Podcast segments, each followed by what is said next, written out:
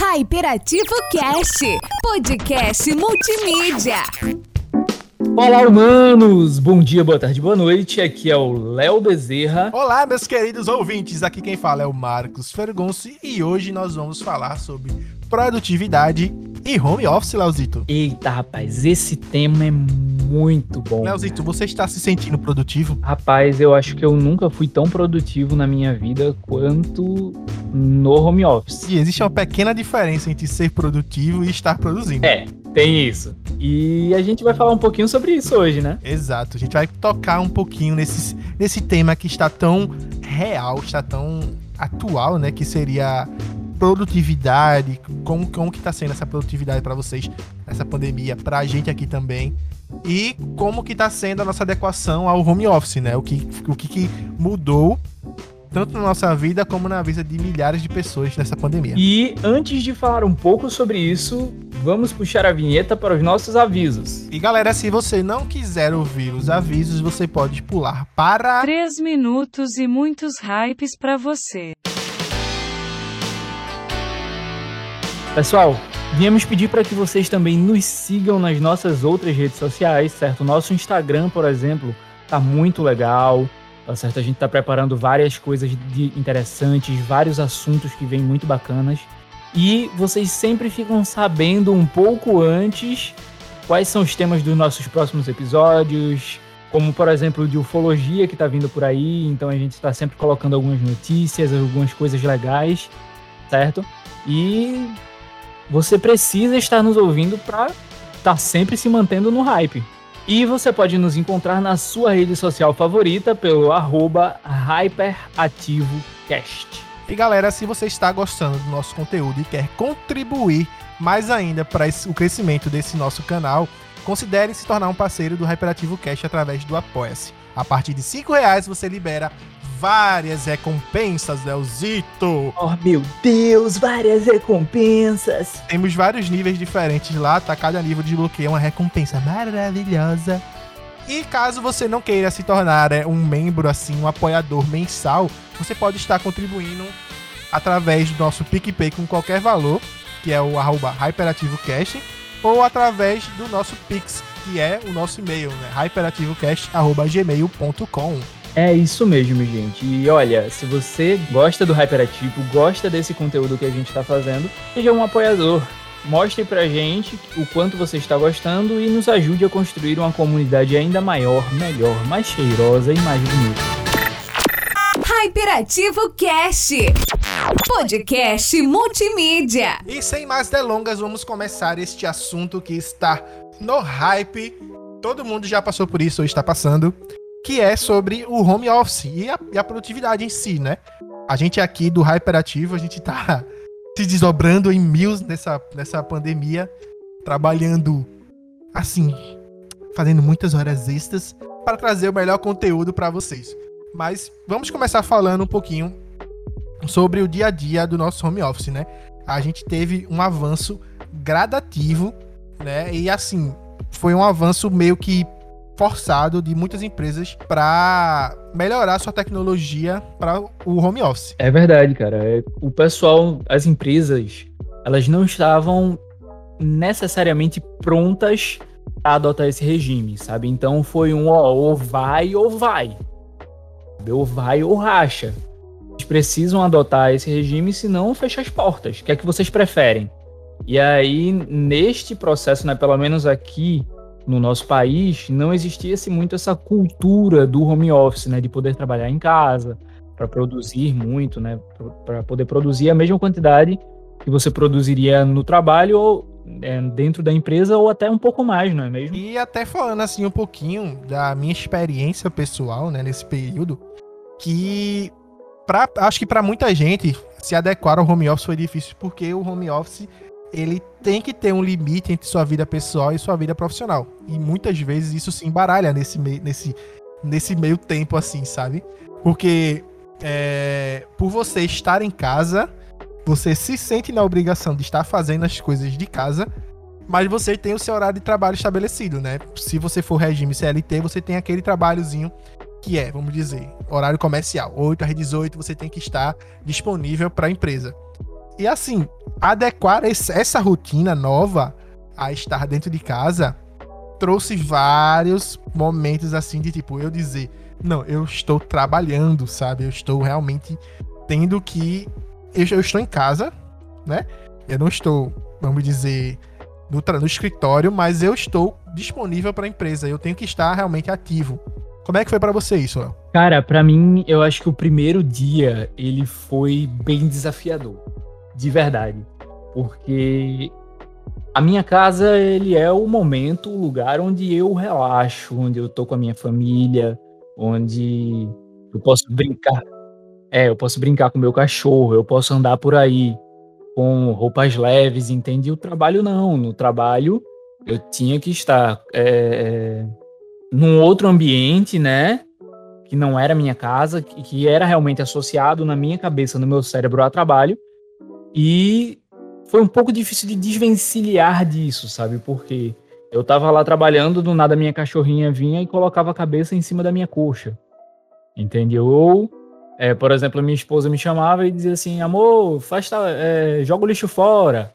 Aí quebrava um pouco dessa, dessa mentalidade em si, né? Aham. Então, algumas vezes nesse, no, no primeiro ou segundo dia eu tive que ir no banheiro, passar uma aguinha no rosto, trocar de roupa como se eu estivesse indo pro trabalho, colocar um sapato e sentar na frente do computador, senão não, não ligava, cara, não dava o drive, sabe? Sim, sim. Eu acho que, é, para mim, assim, ao começo, eu já tinha trabalhado de home office em alguns momentos, porque eu tenho o privilégio, vamos dizer assim, de trabalhar com tecnologia, de trabalhar com computador, de produzir no computador. É, então, a- tendo acesso à internet e tendo o computador disponível, eu consigo fazer meu trabalho. né? eu sou designer e a empresa, muitas vezes, sei lá, eu tinha algum problema, eu não conseguia ir, eu tinha que ficar em casa, ou eu estava doente, ou é, sei lá, N motivos diferentes, e eu já tinha ficado em casa e tinha trabalhado de casa. Sim. Mas quando se mudou a forma do trabalho, a empresa falou: olha, vocês vão ter que ficar em casa, né? A partir de tal dia, que foi a partir de março do ano passado. Então, desde março do ano passado, ou seja, já faz mais de um ano que eu tô através do regime é, de home office, né? Vamos dizer assim. Então, com essa mudança, eu tive que me adequar, porque uma coisa é você ter um dia à parte, né? Do seu, da sua rotina. E outra coisa é a sua rotina ser aquele dia à parte. Sim. Que foi o meu caso. E assim, se adequar, como você falou, questão de se organizar, de você é, se arrumar para poder começar a trabalhar. Eu também tive muito disso no começo. De tipo, por exemplo, a minha rotina basicamente era me acordar, tomar um banho, escovar meus dentes, comer e sair para ir pro trabalho. E eu tive que fazer essa rotina, vamos dizer assim, também em casa, né? Eu me acordei, tomava um banho, escovava meu dente, comia alguma coisa, me sentava para trabalhar. Entendi. Então, eu tive que adequar isso para o meu cérebro entender que aquele momento era o momento de eu trabalhar, sabe? De tipo, ativar aquela chavezinha de não, vamos embora que agora vamos produzir. Mas mesmo assim, mesmo com todo esse meu, vamos dizer assim, eu já tinha esse costume de ter trabalhado antes, mas isso, isso não, não, não teve muito reflexo, sabe? Assim, vamos dizer, eu não consegui me adequar tão rápido a esse regime, assim, eu tive que realmente ir no, naquele aos trancos e barrancos, sabe? Olha, cara, pra mim, o, a, a chavezinha que era ativada era quando eu entrava no carro e começava a dirigir para ir pro trabalho. Então, quando tinha esse momento, era o estalo, sabe? Era tipo, olha, estou indo trabalhar. Mas, por exemplo, quando você. A primeira diferença de você ter que ir até a empresa para trabalhar, trabalhar em casa, é que você não precisa se locomover até a empresa. Isso. Entende? Então, quando, não, quando eu não tive esse drive, né, aí deu, deu esse bug na- no cérebro. Você, você meio que poupa esse tempo da- do deslocamento que você teria. Então, vamos dizer assim, vamos, vamos destacar aqui os prós e os contras, né? De, de você trabalhar home Sim. office. Eu acho que um pró é realmente essa questão da economia do tempo, né? Que você. Eu, eu, por exemplo, eu não tinha um carro, então eu me deslocava através de transporte público. Então era, sei lá, vamos dizer, uma hora pra ir, uma hora pra voltar. Ou seja, eram duas horas que eu perdia no trânsito. Que hoje, por eu estar dentro de casa, eu já não tenho é, esse tempo perdido, né? Vamos dizer, eu consigo aplicar esse tempo em outras coisas, consigo descansar mais um pouco antes de começar a trabalhar. Eu consigo, sei lá, ir na padaria, comprar um pão, sabe, quando eu largo. Que antes eu não conseguia, porque eu demorava uma hora para chegar em casa e já tava tudo fechado. Sim, sim. E acho que um contra que eu posso dizer do home office em si, a gente está dentro de casa sempre, meio que mexe um pouquinho com a sua cabeça. Eu não sei se você teve isso, sabe? E acho que isso vai afetar um pouco o que a gente vai falar mais à frente, que é a questão da produtividade. Eu senti essa, essa perda de produtividade da minha parte no começo, sabe? E assim, apesar de eu estar produzindo mais, eu me sentia menos produtivo. Cara, pra mim, realmente, em alguns momentos foi um alívio. Por quê? Em alguns dos dias em que eu volto pra casa, eu sempre volto no horário de pico e o lugar, um, os lugares onde eu passo, eles são sempre muito pesados, né? Assim, questão de trânsito. Então era bem difícil às vezes chegar em casa num tempo certo e era complicado, mas essa parte de você, ó, larguei, estou em casa, o que é que eu posso fazer? Eu posso simplesmente é, fechar as coisas aqui relacionadas ao trabalho e abrir um jogo. Ou eu vou, sei lá, tomar um banho e me deitar, dar três passos e deitar no sofá. Então, essa parte com certeza foi uma parte muito positiva do, de trabalhar de home office. Mas, por exemplo, uma parte negativa que eu acho, e aí a gente pode fazer esse jogo, né? Tipo, um positivo, um negativo, é que não tinha pessoas, sabe? Eu sou muito pessoas, então é, é, de vez em quando, quando tô lá no trabalho, eu posso simplesmente virar para minha colega de trabalho, alô Emily, e eu digo para ela, ó, e aí, vamos tomar um café? Aí ela diz, ó, bora. E tipo, no aqui em casa, tipo, se eu viro assim, ó, vamos tomar um café, no máximo tá minha cachorrinha me olhando assim, tipo, e balançando o rabo, tá ligado? Essa questão que a gente vai fa- que a gente tá falando agora é muito séria e foi algo que repercutiu mundialmente, né? Por exemplo, o home office aqui no Brasil, ele foi adotado por 46% das empresas durante a pandemia, né? Sim, sim, verdade. Isso segundo a Fundação do Estudo de Administração, a FIA, né? Isso através de um artigo que eu li na, no, no site da Agência Brasil. E, velho, ou a- como você falou no começo, né? Ou as empresas mudavam, muitas empresas, né? Acho que podiam fazer esse tipo de adoção, de adotar esse sistema do home office. Ou elas mudavam para isso, ou elas tinham que fechar a porta, ou elas teriam um prejuízo muito grande, né? Ela conta que 67% das companhias tiveram dificuldades para implementar esse sistema, porque, como a gente falou, a- o home office e a pandemia, eles meio que avançaram aqui o Brasil essa tecnologia, esse acesso a é, reuniões online, é, tirar aquele, aquela necessidade do presencial, até porque não poderia, né? Ninguém tá reunido. Então, muitas empresas não tinham esse acesso, ou não sabiam como fazer. E hoje em dia, por exemplo, a empresa que eu estou trabalhando atualmente, ela mudou a sua forma de, de trabalho, ou seja, não vai ter mais o presencial. No futuro pode ser que tenha? Pode, mas mesmo que a pandemia acabasse, sei lá, amanhã, ela ainda ia continuar durante muito tempo como é, home office. Ela mudou porque foi uma- um, um fator de economia para ela entregar o lugar que ela tinha né, como um- seu ponto de trabalho fixo, né? Economizou em, entre outras coisas, em questão de internet, energia. Então, isso é disponibilizado pelos funcionários.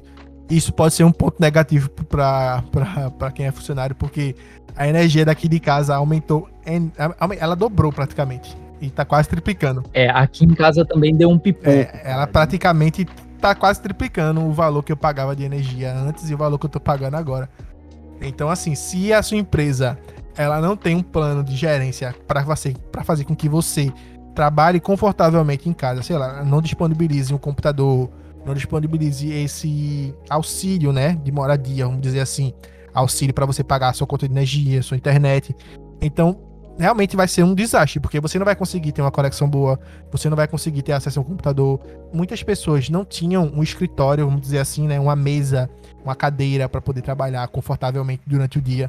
Então, como eu já vinha mudando um pouco a- o meu mindset para poder trabalhar de casa, porque como designer eu pego freela, né? Então, eu tenho que trabalhar em casa. Então, eu já fui mudando essa minha mentalidade antes da pandemia acontecer em todo mundo. Então, eu já estava comprando, é, meu- já estava montando, vamos dizer assim, o meu cantinho. Comprei uma mesa, é, comprei o computador, comprei a cadeira. Então, eu já vinha me adequando antes. E quando a pandemia realmente oficializou, vamos dizer assim, o home office para a maioria das empresas, para mim não foi tão custoso começar. Mas muita gente teve que praticamente começar do zero, sabe? Sim, sim, você é, já estava se preparando para isso, né? E aproveitando um pouco desse teu gancho de pessoas que tiveram que recomeçar do zero, é, eu acho que a gente pode citar várias empresas, né, que tiveram ali os seus momentos de dizer, olha, e agora? O que é que eu vou fazer? Eu vou fechar minhas portas, porque toda a minha atividade ela, ela é presencial. O que é que eu vou fazer agora, né? E essas empresas elas tiveram que se reinventar para poder continuar tocando o seu negócio, né? E para alguns isso foi muito bom. Acredita? Porque, por exemplo, a empresa em que eu trabalho hoje, ela era uma empresa que prestava cursos, né? Ela dava cursos. E todos os cursos eram presenciais, não é isso? Quando começou a pandemia, e aí foi decretado por todos os estados, pessoal, vocês não podem dar curso não podem encher uma, uma sala com mais de tantas pessoas. Ou então não pode ter aglomeração de, de jeito, de nenhuma forma. É, os diretores da minha empresa, eles se viram é, é, com a mão na cabeça, cara. Eles disseram assim, certo, e agora? O que é que a gente faz? Como é que a gente faz? E aí eles se reinventaram nesse sentido, né, de trazer os cursos que eram para o presencial para o online né? E foram toda a questão de estrutura para transmissão, para internet, coisas que é, ficaram muito em alta, né, nesses últimos tempos, que era a questão das transmissões, das lives, das masterclass, né? A gente sempre viu é, até banda fazendo show online, né, com arrecadação de dinheiro através do, do, do PicPay, de, do QR Code, enfim. E é, esse momento, por exemplo, para a empresa em que hoje eu estou trabalhando, ele foi um boom, né? Porque as pessoas elas conseguiram chegar até pessoas que eles não conseguiam chegar antes por causa da deficiência da localidade. Por exemplo, nos interiores dos estados ou em locais mais longes, como outros países, por exemplo, que as pessoas não conseguiam estar tá se locomovendo, estar tá pegando um avião, pagando hotel, pagando estadia, alimentação, entendeu? Para poder ir para esses lugares, eles tiveram, né, esse momento de poder ver aquele mesmo curso de forma online. Entende? E isso deu um boom muito forte na empresa. Né? A empresa cresceu durante a pandemia porque ela se reinventou. E assim como ela, cara, tem vários grandes do mercado, como a empresa, por exemplo, do, do Pablo Marçal, ou então de, de outras pessoas em si, que também fizeram, passaram por esse mesmo processo. Isso. E assim, a gente falou muito sobre a questão do home office. E até mesmo como você falou, você tinha tempos dentro, dentro da empresa que você, você parava um pouquinho, você ia conversar com alguém, você chamava, pô, vamos ali embaixo, vamos comprar alguma coisa, vamos ali no, no, no, no barzinho, vamos, vamos comer alguma coisa. Você tinha esses momentos que você podia sair um pouco da empresa, né? Dar, dar, uma respirada, que a galera dizia. Mas é, depois você tinha que voltar, né? E tipo, não, não tem isso dentro de casa. Você tem que estar tá ali entregando. Você, eu senti muito isso e até mesmo é, eu tava lendo um blog que é o elevo.com e nesse blog ele falava que antes da pandemia a produtividade em média era de apenas 39%. Ou seja, uma pessoa tinha sua carga horária de 8 horas e ela só conseguia produzir 39% desse tempo médio. E depois da pandemia, esse, esse, esse, essa porcentagem aumentou consideravelmente. Mas assim, tem muito a ver com essa questão de você se sentir mais cobrado. Não sei se você passou por isso também. Cara, é, pro lado de cá, é como diria o meu amigo Vegeta: é mais de 8 mil! Foi assim, a questão de cobrança, não só do, do da, da hierarquia, né? Porque o chefe cobra do teu chefe, o, o chefe cobra do chefe do teu chefe, que cobra do teu chefe, que cobra de você. Tem um amigo meu que ele fala sobre isso, ele diz que é a cadeia do grito. É. É algo que tem na série é, How I Met Your Mother, que tem essa cadeia do grito, que é você recebe um grito do seu chefe, né? Você chega em casa e você grita com alguém. Então, tipo, é uma cadeia, né? É, Eu acho que tem, eu acho que tem até aquele, aquele memezinho que é famoso, né? Que é tipo, o pai briga com o filho, o filho briga com o cachorro, o cachorro briga com o gato, entendeu? Tipo, aí tem toda essa parada, entendeu? Que vem, vem de cima. Mas é, a, essa, a cobrança que eu falo, ela não é, não veio só de cima, entende? Não veio só da, dos gestores em si, até porque, por exemplo, em momentos pandêmicos, é, ficou difícil para todo mundo, né? Então, quando o bolso vai apertando, né, a gente tem que surgir aqueles estalos de dizer assim, olha, aí, o que é que a gente vai fazer? A gente precisa trazer mais dinheiro para casa, a gente precisa fazer mais coisas. Então, é, essa cobrança ela era natural que iria acontecer, mas também de mim mesmo, sabe? Tipo, a cobrança que eu tinha, como você falou, de olha, eu tô em casa, então eu preciso mostrar para as pessoas que eu estou trabalhando. E até isso puxa um pouco a questão do medo, né? Segurança, né? Eu posso falar aqui abertamente, mas assim, uma empresa que eu trabalhava, é, assim que a pandemia foi instaurado, cerca de 40% do quadro de funcionários foi demitido. Do ano, isso ano passado. Não sei como é que tá é, em outras empresas ou nessa empresa aqui em si que eu falo nesse ano, que é assim, a gente voltou àquela estaca de não pode abrir as coisas por causa dessas ondas de cepa que tá acontecendo em todo mundo e no Brasil principalmente, né? Por N motivos. Mas é, muitas empresas tiveram que fazer essa demissão em massa de funcionários. Então, os funcionários que ficaram, além de estarem sobrecarregados, porque tinham que se desdobrar, vamos dizer assim, né, em dois, três, quatro pessoas para poder atender aquela demanda que tinha. E eles tinham medo realmente de tipo, velho, se eu fizer qualquer coisa errada aqui agora, é um motivo a mais para me demitir.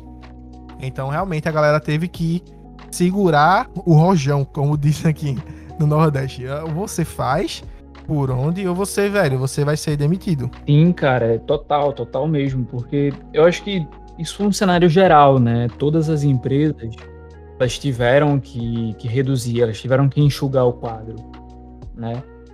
E você simplesmente podia ser o próximo, né? Tem, existia esse medo de verdade de você também ser demitido porque não estava entregando o tanto quanto poderia dar ou o tanto quanto a empresa precisava.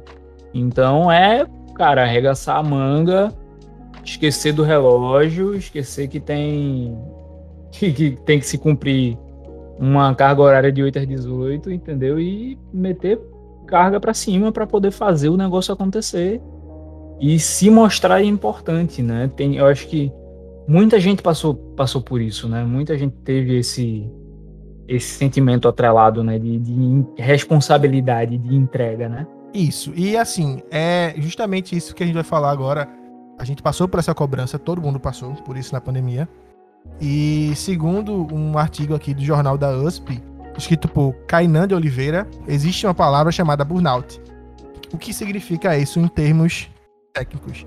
Que é você começar a agregar muitas tarefas, muitas funções, ter aquele estresse, aquela sobrecarga de trabalho, isso começar a prejudicar o seu sistema é, psicológico. Você começa a ter a ansiedade, ataques de ansiedade. Eu acho que isso foi muito comum. Eu escutei muita gente falando sobre isso durante a pandemia. É, esgota, esgotamento mental, exaustão. Essa, co essa cobrança em excesso por produtividade trouxe esse problema para muitas pessoas. E eu posso falar particularmente por mim que eu vivi um dos piores momentos da pandemia, que foi é, quando eu tava querendo sair de uma empresa e ir para outra e eu simplesmente tive um, um ataque de ansiedade assim que eu não conseguia falar com ninguém, eu não queria falar com ninguém, eu queria ficar dentro do quarto trancado e velho, achando que o mundo ia acabar naquele momento para mim, sabe? Então, muitas pessoas sofreram com esse burnout. E eu queria saber assim, Léo, como é que foi para ti, se você sentiu, se você teve alguns problemas com relação a, a, essas cobranças em si, esses excessos de cobrança, mesmo que não fosse, como, como a gente falou aqui, não, não, não tinha necessariamente uma cobrança é, vocal, a galera não vocalizava, ó, oh, você precisa me entregar mais. Mas o sentimento mesmo que você tem de tipo, caramba, eu tenho que entregar mais, eu tô dentro de casa, Eu preciso mostrar meu serviço, né? Sim, cara. Nossa, é, eu tive vários momentos de ansiedade assim gigantesco, cara. E, por exemplo, como eu tava dizendo, tinha momentos em que eu tive que é, é, dizer, olha, mulher, desculpa, eu não vou poder estar tão presente, desculpa por não poder estar também organizando as coisas de casa, mas eu preciso entregar isso aqui, entende? Ou então, por exemplo, quando meus pais me ligavam, diziam, ó, oh, tal, não tô podendo falar agora, eu tô ocupado fazendo isso aqui. Então, é, é muitos momentos eu tive que me desligar do resto da minha vida para poder fazer, né, aquilo que eu achava ser necessário ser feito, né? E cara, isso foi desgastante. Vou, vou dizer para você porque a vida ela é sistêmica, né?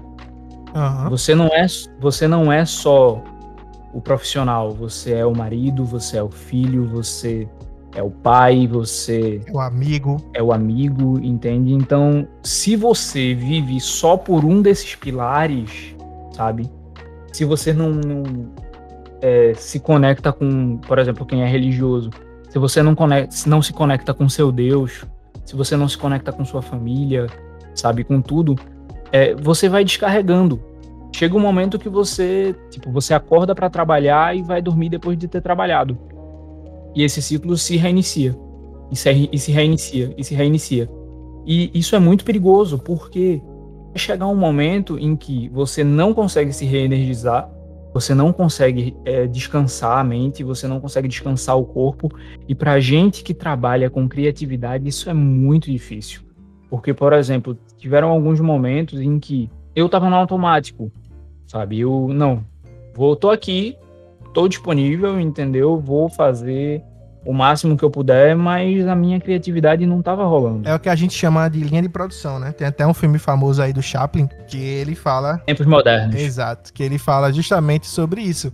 Sobre você estar tá numa linha de produção, né? Você. E assim, como você falou, quem trabalha com criatividade, né? Quem trabalha com artes, ele, você tem que ter essa margem de respiro para você poder é, buscar referências, para você poder desopilar. Porque, velho, ideias, como a gente fala, insights, eles vêm em momentos que você nem imagina. Por exemplo, você tá andando na rua, você olha pro céu e você tem uma ideia, puxa, isso aqui vai ser fenomenal. Você vai comprar um pão, você olha para uma embalagem e fala, caramba, isso aqui poderia ser algo assim, assim, assim. Então, ou esse formato é legal, né? Ou aquelas cores são boas. Sim, sim.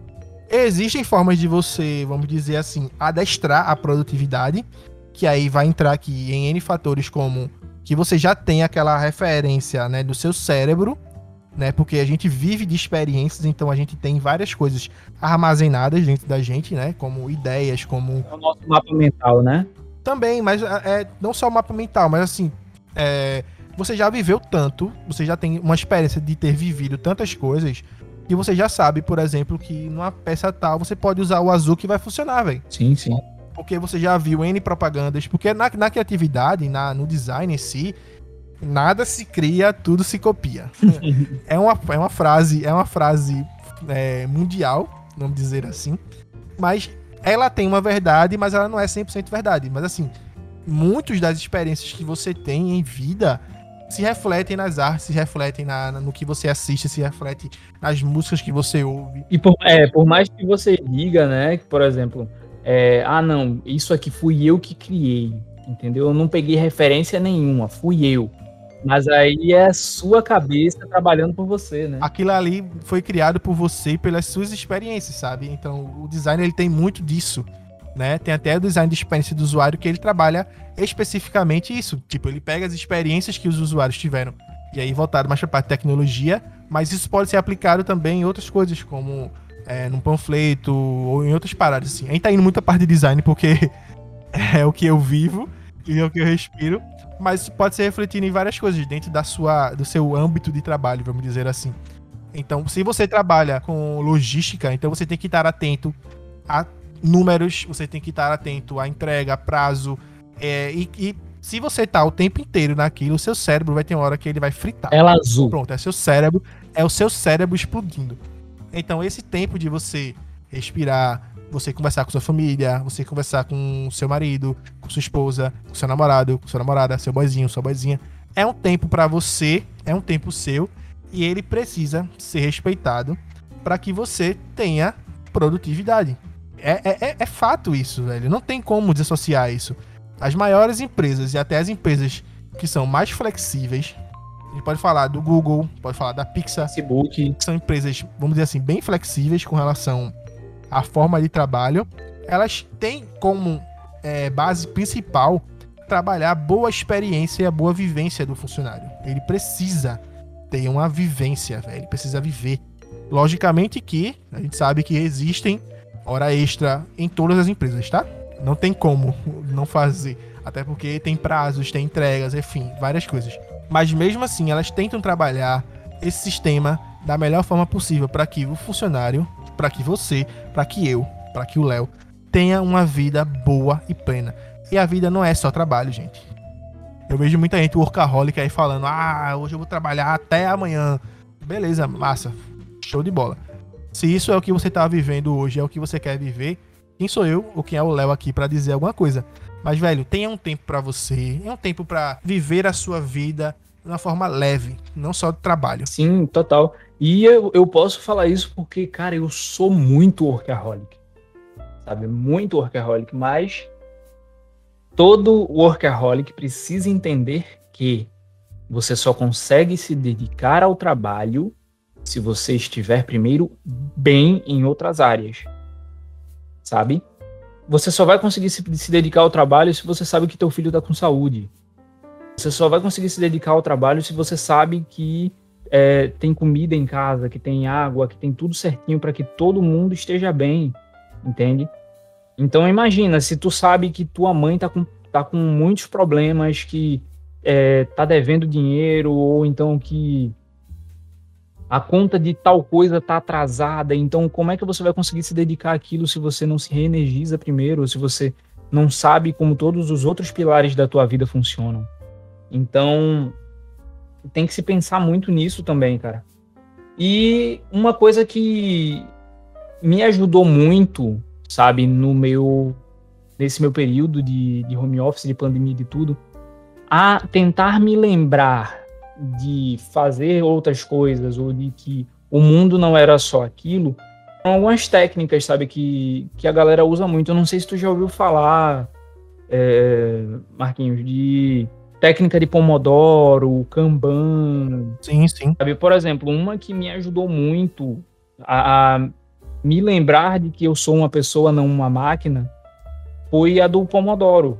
Sabe, a, a minha produtividade, ele, ela melhorou muito quando eu comecei a aplicar.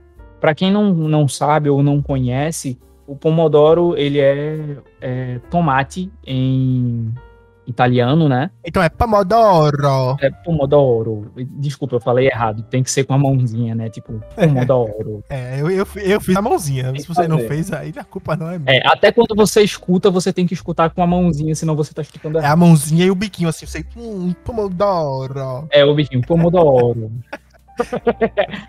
e assim, é, quando eu começava a fazer a, a- o Pomodoro, né?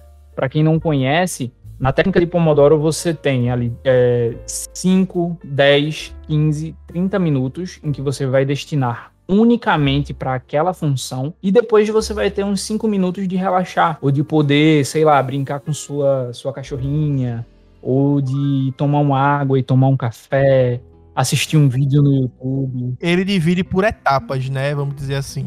Tem a etapa que você foca no problema, que isso é muito usado no X Designer, tá? Também. Em outras áreas também, mas é, eu, vi muito disso quando eu tava estagiando numa empresa de web, que um amigo meu, Iverson, ele fez, esse fez, ele aplicou, começou a aplicar essa técnica, que é basicamente você foca, você dá trabalho feito um louco, vamos dizer assim, durante 30 minutos. Como o Léo falou, pode ser 30, pode ser 10. Você estabelece. Você pode começar com tempos é, menores para ir se acostumando com isso, né? Você pode até começar com tempos maiores também. Vai de acordo com o seu perfil.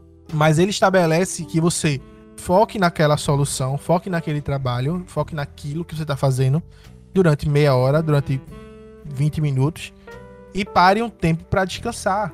para ler, para ver outras coisas, para desopilar a mente. Então, você parar um minuto e relaxar, e quando você volta, você volta com uma outra pegada, você volta, volta com uma outra visão. E você vê até coisas que você não tinha visto inicialmente quando você começou, né? Porque você teve esse tempo de parar, de respirar, e aí você volta com outro olhar para aquele problema. Então você consegue enxergar outras soluções e é muito, muito, muito incrível essa, essa técnica. E olha, eu sei, eu estou lendo os seus pensamentos que está aí do outro lado do fone de ouvido. Calma, você não está roubando a empresa, sabe? Você não está é, tirando um tempo que a empresa está pagando para você para fazer outra coisa. Não, você está otimizando o seu tempo para fazer as coisas melhor. Quando você está o tempo inteiro só naquilo, só na, tendo foco completo e total naquilo, naquela atividade, você não está tendo foco total e completo naquela atividade. Porque você tem a sua cabeça, a sua cabeça ela começa a é, é, querer enganar você, né? Por exemplo, você passa pra gente que trabalha com arte, você passa muito mais tempo olhando para a arte, tentando fazer alguma coisa, testando, não ficando legal, mostra para alguém, a pessoa tem que ver e manda para você um é, fazer outra coisa, uma refação, entendeu? Isso gera algum retrabalho. E às vezes quando você pega aquele momento em que você teoricamente estaria relaxando, vendo um vídeo, ouvindo uma música, tomando um café, comendo alguma coisa, entendeu? Você volta para o trabalho com mais foco. Então, é essas técnicas, tanto do Pomodoro, quanto do Kanban, quanto outras, enfim, tem, tem uma infinidade de técnicas, tem o GTD, enfim, tem vários. É, essas, elas focam para que você produza melhor no tempo que você está produzindo. Então, o que você consegue aplicar naquele tempo que você está focando totalmente é com muito mais qualidade do que se você não tivesse essas pausas, entende? Então, é, essas técnicas elas são muito boas, cara. Se você que é dono de empresa não conhece essas técnicas também, dá um Google aí, pesquisa um pouco, que vai valer muito a pena, não é verdade, Marquinhos? Com certeza. Tem um livro na Amazon que é justamente a técnica Pomodoro que vocês podem estar tá adquirindo através do nosso é, link que vamos disponibilizar neste episódio. Está aqui no link da descrição, tá? Que é do Francesco Cirilo. E, velho, se vocês puderem ler, é massa, é incrível. Vocês vão ver como aplicar, né, da melhor forma que a gente explicou aqui bem por alto, né? Mas lá vocês vão ter realmente um panorama geral e algo mais aprofundado do que a gente falou aqui. O Cirilo deixou as chiquititas e foi vender livros. Não, não é esse Cirilo, mas tudo bem. E bom, eu acho que é isso, né? A gente falou já bastante coisa e senão a gente vai acabar se prolongando bastante aqui. Mas eu acho que em panorama geral, é, foi isso que aconteceu no nosso home office que está acontecendo até hoje aí, né? A questão da nossa produtividade, a questão do nosso home office. E a gente quer saber, né? A gente vai dançar aí uma perguntinha para os nossos queridos ouvintes. Você está se sentindo produtivo no home office? ou durante a pandemia. Isso, galera. Mandam para os nossos e-mails. Mas eu, eu senti falta de um fechamento, cara. Como é que a gente fecha? Não sei, fecha o. Você ouviu o Hyperativo Cast. Novos episódios toda sexta-feira. Disponível no Spotify, Google Podcasts e muitos outros.